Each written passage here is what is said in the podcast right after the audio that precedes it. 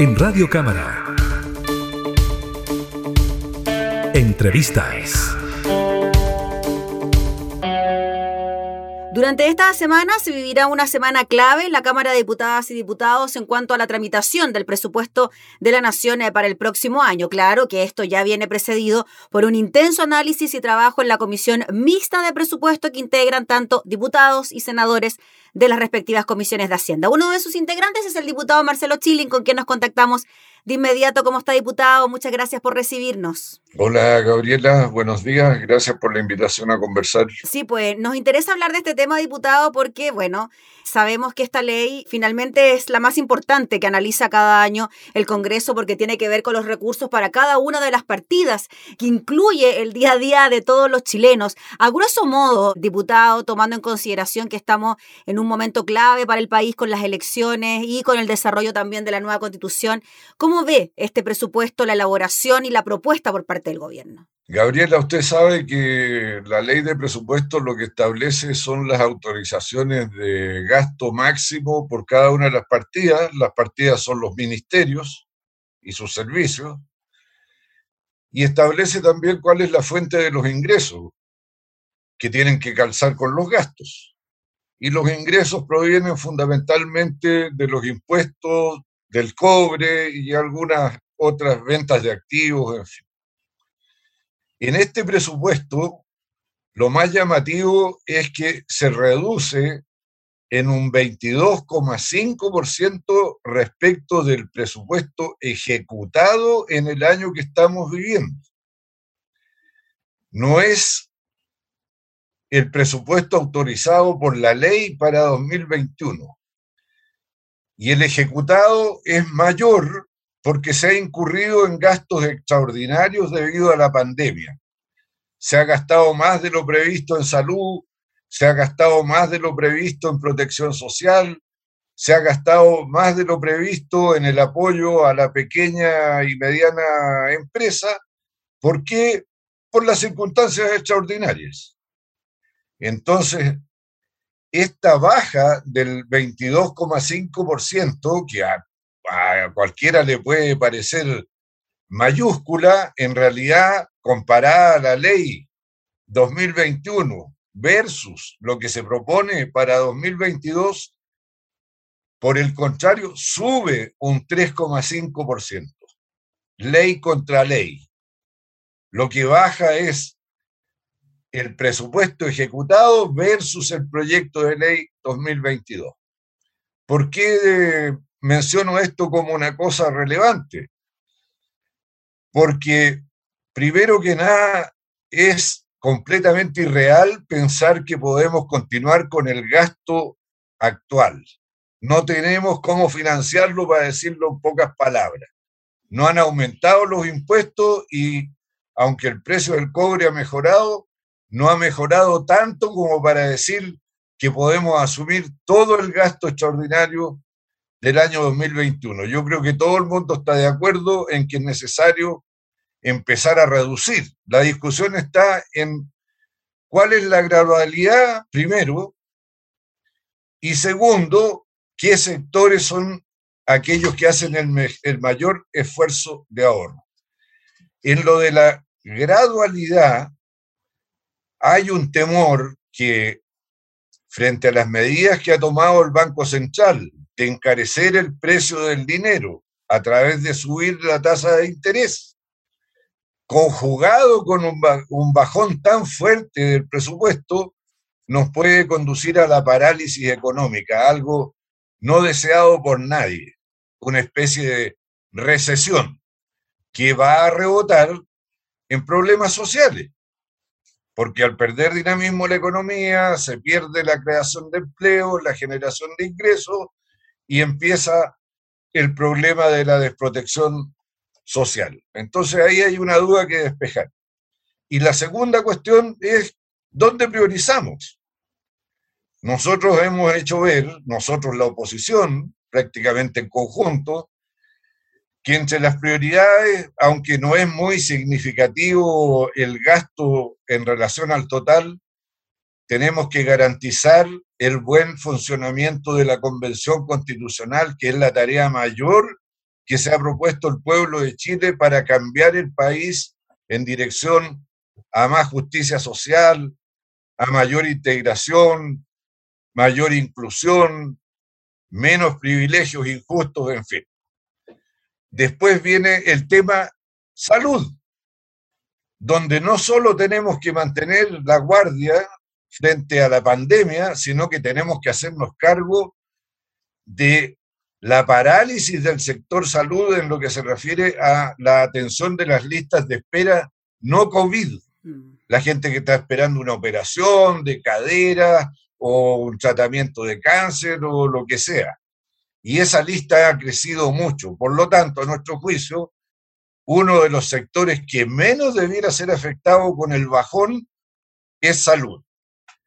Y el otro es educación, donde tenemos un problema con los niños que se han visto rezagados en sus procesos de aprendizaje y ahí tenemos que poner ganas, recursos, apretar el acelerador para nivelar a esos niños para lo que les viene por delante en la vida. Mm. Diputado, es súper importante lo que usted nos explicaba al comienzo en relación a esta baja en cuanto al presupuesto ejecutado de este año 2021 en comparación con lo que se viene para el año 2022 y tomando en consideración que de todas maneras hay un aumento del gasto fiscal de un 3,5%. En cuanto a estos recursos que se van a dejar de gastar, quizás es el IFE el punto donde se incluyó la mayor cantidad de recursos y que ya comienza a dejar de entregarse durante el mes de diciembre. Ahí ya se produce un ahorro en cuanto a las arcas fiscales porque se va a dejar de entregar, ¿no? Bueno, el IFE, Gabriela, como usted sabe, cuesta 2.500 millones de dólares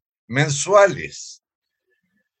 O sea, llevamos más o menos gastados unos 11 mil millones de dólares en, solo en el IFE. Mm. Y sin duda que eso va a constituir un ahorro importante. Ahora hay gente que habla de prorrogarlo. Mm. Eh, yo no sé si eso es posible. Mm. En la ley el gobierno quedó autorizado para prorrogarlo si fuera necesario, pero todo indica que da la mejoría de las condiciones sanitarias a pesar del rebote que estamos teniendo.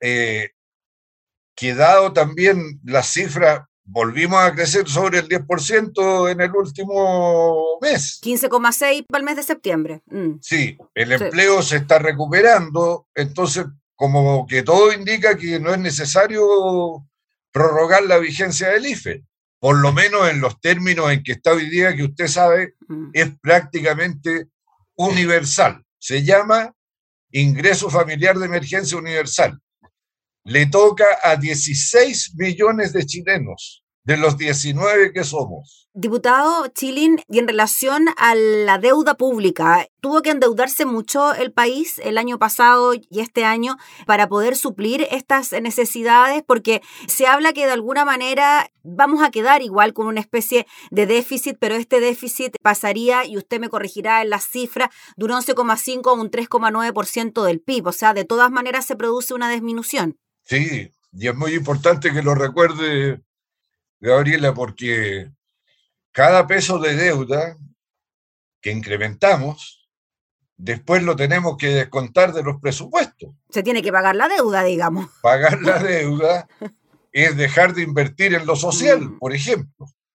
Entonces, por eso la necesidad de la disciplina fiscal y la prudencia en el gasto público. Antes de la pandemia, Así, a grosso modo, el 70% de cada ley de presupuesto estaba destinado a lo social. Hoy día, con el incremento de la deuda, yo creo que vamos a estar más bien cerca del 65% solamente dedicado a lo social, porque hay una parte que va a haber que destinarla a pagar lo que pedimos prestado para poder tener los IFE, por ejemplo, de ahora. Mm. Incluso el gobierno va a pedir una nueva autorización de endeudamiento en esta ley de alrededor de 2 mil millones de dólares que van a destinar a el eh, Fondo de Estabilización Económico Social para dejarlo en 4.500 millones de dólares y darle así al próximo gobierno una cierta flexibilidad de recursos para poder gastar en necesidades que hoy día pueden caracterizarse como imprevistas. Y bueno, autorizar deuda es comprometerse a pagar mañana. Se habla, diputado, de una cifra de libre disposición de 700 millones de dólares para el próximo gobierno. ¿Esa cifra se mantiene?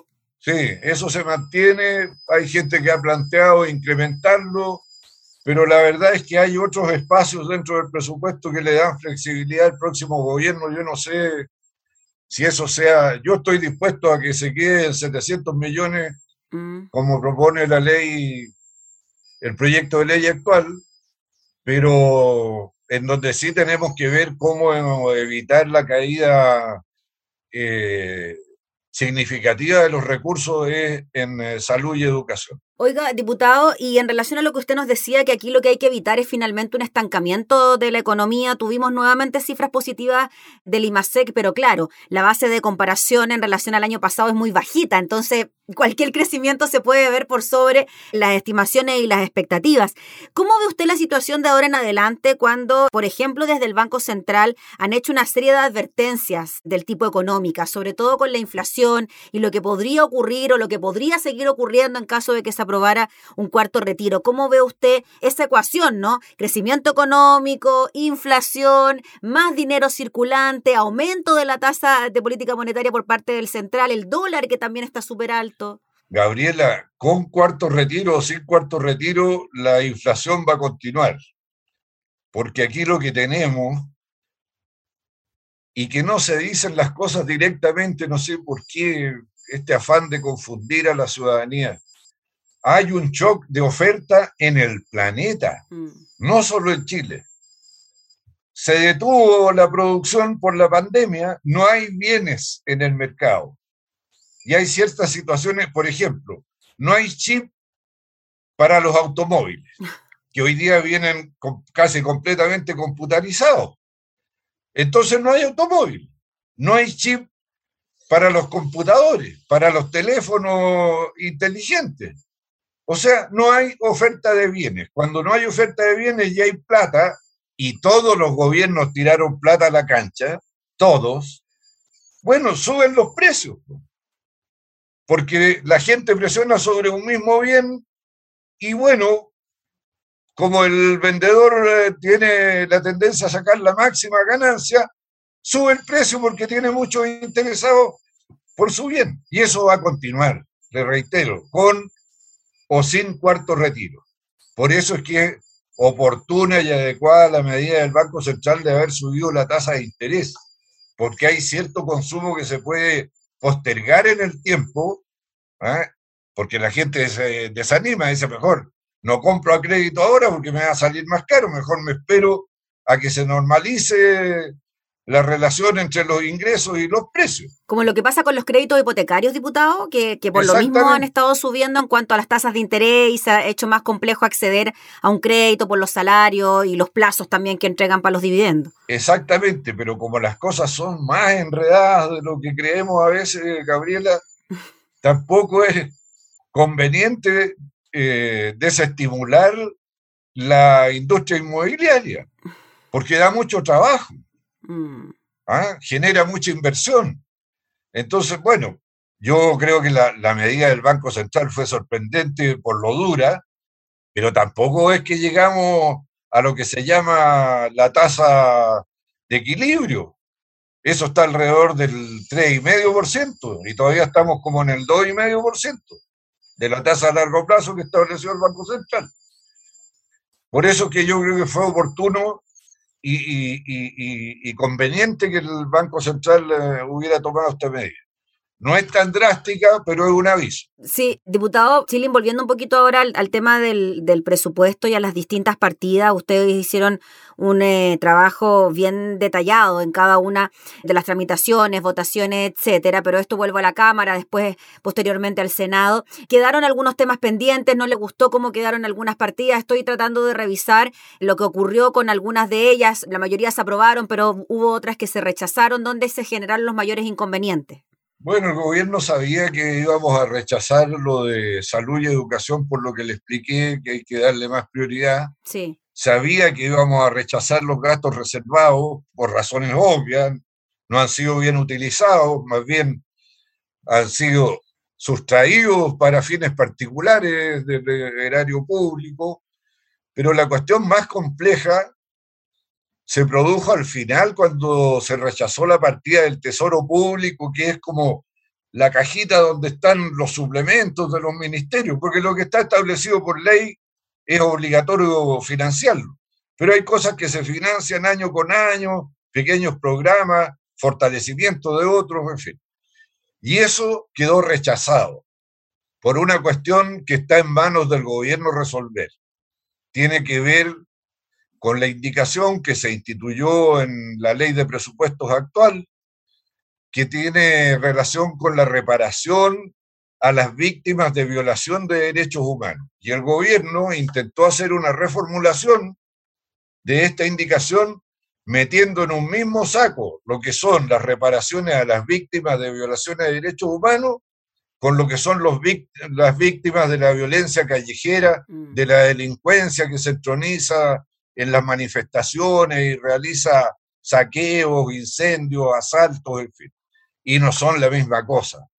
Porque esto último es delincuencia común, que se combate y castiga como la delincuencia común y no hay por qué eh, reparar al hechor del delito. Hay que reparar a la víctima, al señor del negocio, del comercio, en fin.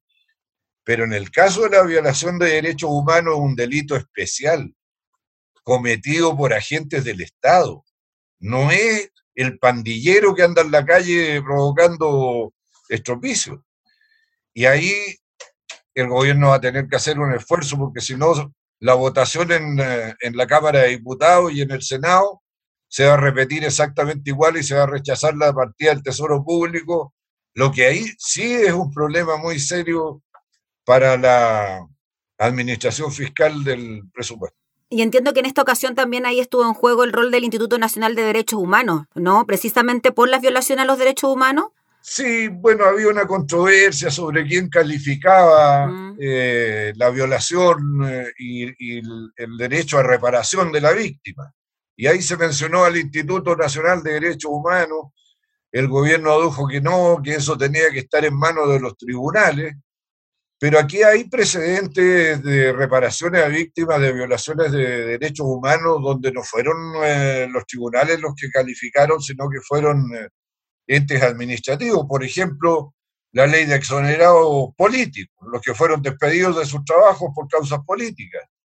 La reparación a quienes fueron víctimas de detención y tortura, la llamada ley Vales los que calificaron si las víctimas tenían derecho a reparación o no fue la Comisión Vales, no los tribunales. Entonces ahí todavía tenemos algo que debatir con el, con el gobierno. Diputado, entiendo también que agricultura se rechazó precisamente por los aportes que se tenían que entregar a los pequeños agricultores que se han visto súper afectados, entre otros aspectos, por la sequía, ¿no? Sí, tiene que ver con el programa de riego. Mm. Ahí eh, Gabriel, ocurre lo siguiente, porque el gobierno con razón dice, bueno, pero el 90% de estos recursos para instalación de riego eh, tiene que ver con los pequeños y medianos, cierto. Pero el 10% no es insignificante.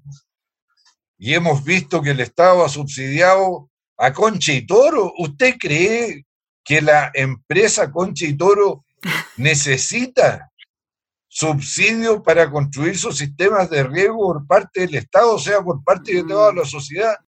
No, entonces ahí tenemos otra controversia. Oiga, diputado, y para ir cerrando, usted ya nos decía y nos adelantaba que educación y salud fueron rechazadas. Y salud tiene que ver también con los despidos que se han registrado en este último tiempo de trabajadores que en su momento fueron contratados para abordar la problemática del COVID y que en estas últimas semanas, meses, mes, me atrevería a decir, han sido desvinculados podría considerarse que están relacionados, pero no es lo que gatilla el problema. Mm. Naturalmente que si nosotros fortalecemos el sistema de salud para mantenernos alerta frente a la evolución del COVID y para hacer eh, andar eh, las listas de espera y, disminuirlas, claro que va a necesitar más personal y por lo tanto se va a haber eh, menos despidos en el sector. En ese sentido están relacionadas, pero no es porque haya un enojo nuestro porque hayan despedido a algunas personas. Naturalmente que probablemente algunos servicios de salud en materia del COVID tengan buenas razones para disminuir su esfuerzo en esa materia, pero les queda pendiente el otro. Diputado, ahora finalmente para lo que se viene en esta semana en la Cámara, ¿usted cree que en relación a lo que hemos conversado, a lo que se rechazó, a lo que se aprobó, puede haber ahí algún tira y afloja entre las platas más, platas menos que puede entregar o modificar el Ejecutivo para que se logre la aprobación? Gabriel, es medio aventurado lo que voy a decir al respecto, pero yo vi buena disposición del ministro Celda al partir la discusión. Yo creo que cuando terminamos rechazando el tesoro público, los ánimos cambiaron, pero mm. ojalá me equivoque. Y espero que mantengan el buen ánimo de llegar a un acuerdo, porque también en la oposición hemos sido prudentes, no, no andamos pidiendo lo inalcanzable. Yo mismo partí diciéndole a usted que me parecía razonable que hubiera una reducción del presupuesto eh, para el próximo año respecto al ejecutado que tiene que ser significativa. No sé si el 22,5, mm. pero si llegamos a 15%, igual es una reducción significativa y puede quedar un margen para reparar eh, las rebajas que a nuestro juicio no debieran eh, llevarse adelante. A mi modo de ver ahí un espacio para mostrar rigurosidad, apego a la disciplina fiscal, esfuerzos por volver al equilibrio y, mantener al país en marcha. Ya pues, diputado Chili, le agradecemos enormemente por el contacto para hablar de este tema y seguiremos muy de cerca lo que pase toda esta semana en la Cámara con esta discusión que se prevé miércoles, jueves y viernes por lo menos, ¿no? Está previsto que trabajemos hasta el viernes si no logramos sacarlo antes. Y lo de mantener el país en marcha no es porque yo esté llamando a votar por Macron. Todo el mundo sabe por quién llamo a votar en Chile, ¿ah? por el cambio con responsabilidad. Ya, diputado Chile, le agradecemos, que esté muy bien, que tenga buena semana. Igualmente, Gabriela, muchas gracias. Chao, chao. Chao. Era el diputado Marcelo Chilin, integrante de la Comisión de Hacienda, hablando sobre la tramitación de presupuesto que se registrará durante esta semana en la Cámara de Diputadas y Diputados. Entrevistas en Radio Cámara.